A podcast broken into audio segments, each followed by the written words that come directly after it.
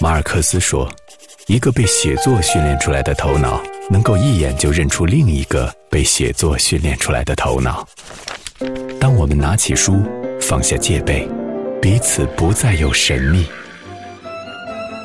阅读，听见一种声音。私家车九八六，每周六晚九点，有声杂志。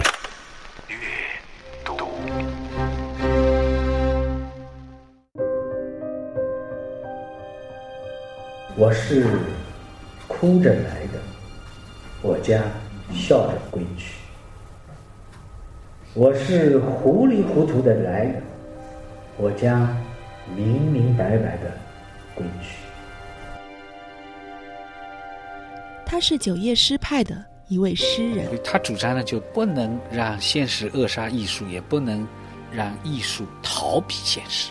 他也是中国现代派文学的一面风旗。跟现实主义、跟浪漫主义相比的话，在某一方面，它更深刻，像刀子一样给人痛感，直入人心。他翻译了叶芝的诗歌《当你老了》。成为最通行的版本。他是一个了解英文文化背景的人，又是通晓中国古典文学的人。而今，诗人已逝，酒业未老。中国现代文学馆里面有一个专门的角落，就是介绍九叶诗派的。阅读斯人可嘉。袁可嘉他的诗，我是哭着来的，我要。笑着归去，我是糊里糊涂来的，我要明明白白归去，有一种哲思的力量。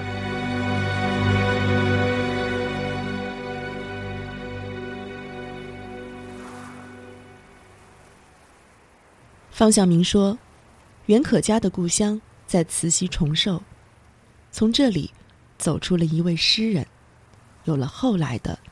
一个诗派，但是我在那里想象当年袁可嘉的父辈建这个小码头，哎呀，那是何等繁华壮观的一个事情啊！现在香宫殿已经没有码头的样子了。袁可嘉在文章当中，他有一段叙述：香宫殿是我父辈一手开辟起来的河港，这是我童年引发远游幻想的第一个起点。袁可嘉，九叶诗派诗人，著名翻译家、文学理论家。一九四六年开始在《诗创造》《中国新诗》上发表诗作，这些诗歌继承了我国民族诗歌和新诗的优秀传统，借鉴了现代欧美诗歌的某些手法，与穆旦等人在诗歌理论和艺术表现手法相同，形成了具有现代主义倾向的九叶诗派。这是他七八年写的。我是哭着来的，我将笑着归去。我是糊里糊涂的来的，我将明明白白的。灯塔的光是为远方的船照亮的，灯塔下的海岸只能永远是黑暗的。很短，但是他有沉思，以哲思入诗。这个时候他已经五十多岁了。每个城市应该有自己的文化高度，袁可嘉是我们这个城市应有的一种文化高度，一种精神高度。在方向明主编的袁可嘉纪念文集中，我们开始认识了这样一位诗人。他在诗中写道：“重重的存在，只为轻轻的死去。”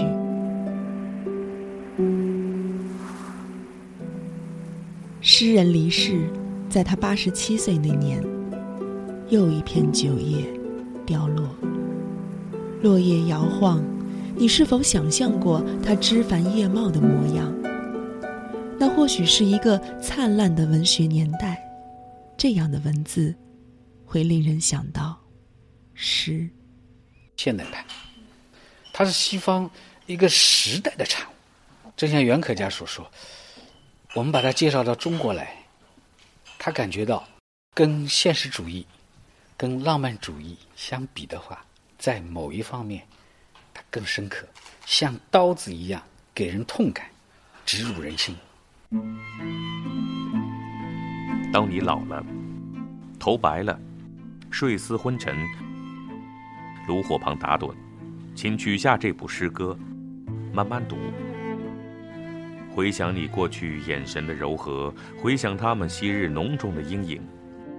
多少人爱你青春欢畅的时辰，爱慕你的美丽，假意或真心。只有一个人爱你那朝圣者的灵魂，爱你衰老的脸上痛苦的皱纹。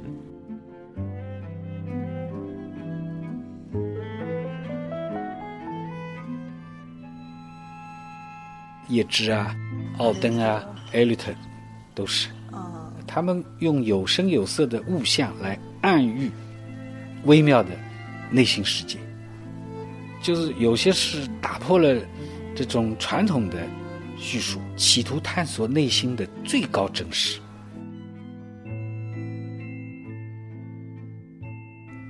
当你老了，是爱尔兰诗人叶芝最为人熟悉的一首诗。但很多人或许并不知道，这个通行的译本，它的翻译者就是袁可嘉。疯狂的爱尔兰将叶芝刺伤成诗，这句哀悼诗人的话，或许是我们进入一个现代诗歌流派和理解它的一种可能。这是一位诗人读懂了另一位诗人。袁可嘉他对叶芝的翻译是理解了他的精神的内核，他是。一个了解英文背景、英文文化背景的人，又是通晓中国古典文学的人，所以他的翻译可能要比其他的翻译作品要高出一筹，很耐读。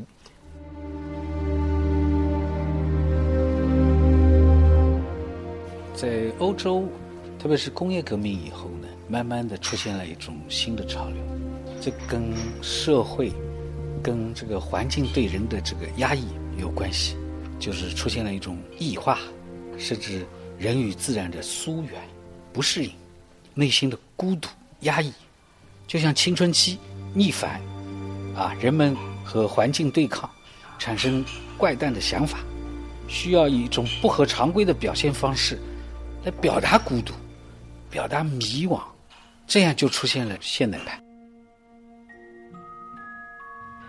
九叶诗派产生在中国的四十年代，战时的中国诗歌充满了激昂的战斗性，在万众期待中，无数的诗像号角齐鸣，从四面八方吹醒了人们。而此时，九叶诗的出现就显得何其微妙了。这些诗让人们看到了另一种审美，如诗所言，他们确实像中国诗歌的一支轻骑兵。为人的内心而高歌着。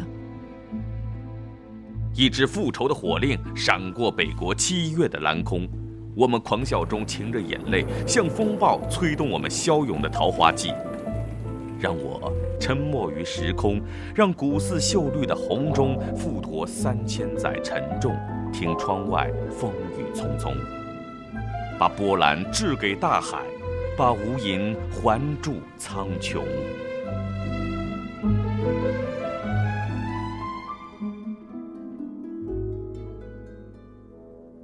这批诗人，他们也关注现实，也关注苦难。袁可嘉有很多诗，就是写南京，写北京，当时叫北平啊，现实中的人们的痛苦，写阶级矛盾。但是呢，他的表现方式上和浪漫派和现实主义的有些不一样。他主张呢，就不能。让现实扼杀艺术，也不能让艺术逃避现实，并不是说他们是远离现实的，是不关注国家命运的，并不是，只不过表达的方式不一样。袁可嘉在《九叶集》的序言中写道：“我们站在人的立场，向往民主、自由，写出了一些优时优势，写出了战斗与生活。九叶诗派这个名称，其实八十年代才叫起来的。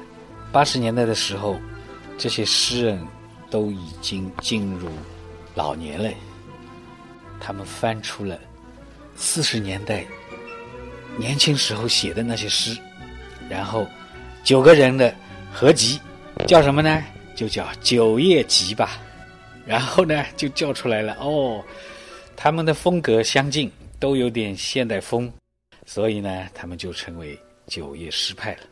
所以实际上，九叶诗派的创作主要是在四十年代，而名称呢，倒是八十年代因为出版了《九叶集》而生发出来的。嗯，形成了一个对现代文学史有一定影响的诗歌流派。中国现代文学馆里面专门有一个角落，就是介绍。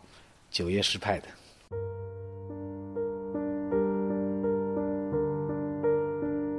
九叶诗派的另几位代表人物穆丹、杜云谢、郑敏，都是袁可嘉在西南联大的校友。一九四一年秋，袁可嘉入读西南联大，这所中国现代史上富有传奇色彩的大学，影响了袁可嘉的研究与创作。当时在西南联大，袁可嘉先。接触到现代派的作品，是从他们的老师的作品里先读到了，然后感到惊喜，感到震惊，觉得啊，诗歌还可以有这样另外不同的写法。他感觉呢，就这样的写法，更有力量，更含蓄。所以这样呢，就是慢慢的就喜欢，然后找奥登的，找艾略特的。把他们的就是西方现代派的那些代表诗歌找来读，更深入进去了。校园里也确实刮起了这样一股现代风，随后，他们又与中国新诗的核心成员陈静荣、唐启、唐实、辛迪、杭约鹤等人开始了现代主义风格的诗歌探索。袁可嘉的诗作数量并不多。而他也是九叶诗派中唯一没有出版过个人诗集的诗人，但他的诗歌执意表达着对生命的沉思与内省，呈现了一种独特的中式意蕴。九叶派的现代风的作品呢，它可能更深沉含蓄一点，反映内心的那种感受，对苦痛，甚至压抑这些东西，很有力量，悬思。哲思的成分往往更多一点。墓碑，愿这诗是我的墓碑。当生命熟透为尘埃，当名字收拾起全存在，独自看墓上花落花开。袁可嘉他的诗，第一个特点就是哲思。很有哲学味道。我是哭着来的，我要笑着归去；我是糊里糊涂来的，我要明明白白归去。有一种哲思的力量。他在新诗史上，他是有他的地位，包括舒婷、顾城他们一波的，也借鉴过现代派的诗歌。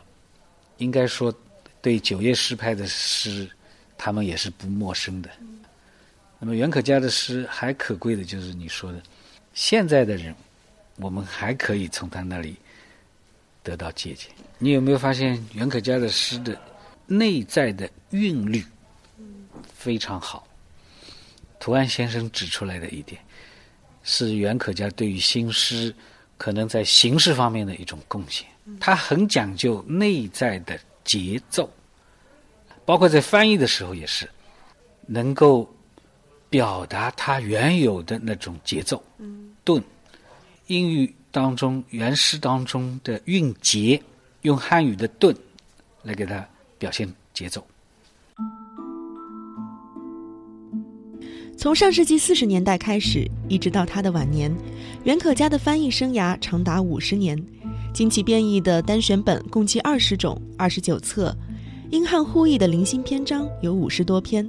他主编的《外国现代派作品选》在上世纪八十年代初，将西方现代派文学介绍到中国，影响了中国当代文学的走向。我们这才发现，我们对于这样一位影响中国新时期文学进程大家的了解，实在太少了。于是，作为可嘉先生的故乡后学，方向明便开始了这样一本书的编写。我们二零一三年十月在袁可嘉故乡，嗯，举行了袁可嘉诗歌奖的颁奖，来了很多的学者诗人，他们表现出来对袁可嘉先生的那种敬重，非常的感染了我，让我觉得我们家乡有这样一位。文化大家，但是我们好像没做什么，我们都不了解他。很多关于他的评价呢，都也在散落在报刊，也没有归集起来。比如二零零九年，可嘉先生去世一周年的时候，北京开过一个诗歌创作和理论研讨会，这些文章，他女儿袁晓明都收集了，他给我看了。我觉得这是很好的一个基础，然后我和呃小敏大姐一起商量，就是再进一步的向全国的，甚至海外的学者约稿。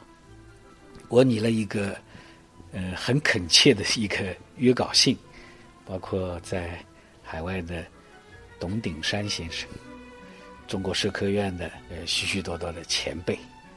以及现在活跃在学术界的那些教授、专家啊，啊，得到了广泛的响应。他们有一段时间，就像袁晓敏说的，他说这些天都像过节一样，哈，收到专家学者的文稿都非常的高兴。呃，我们在快要截稿的时候，收到了余光中先生的来稿，哎呀。大家兴奋啊，楼道上面都都叫起来！哎呀，余光中先生也来稿了，呃，争相传阅，让家乡人能够了解，我们还有这么一位老乡，一位文化大家。余光中先生的来稿收录在了序言中，他这样说道：“我与可嘉成为同学，是在四川江北县悦来场的南京青年会中学，当时正值抗战。”学校由南京迁往重庆。一九四零年，我进该校的初一班，他却是高二的高材生，更是军训大队的大队长。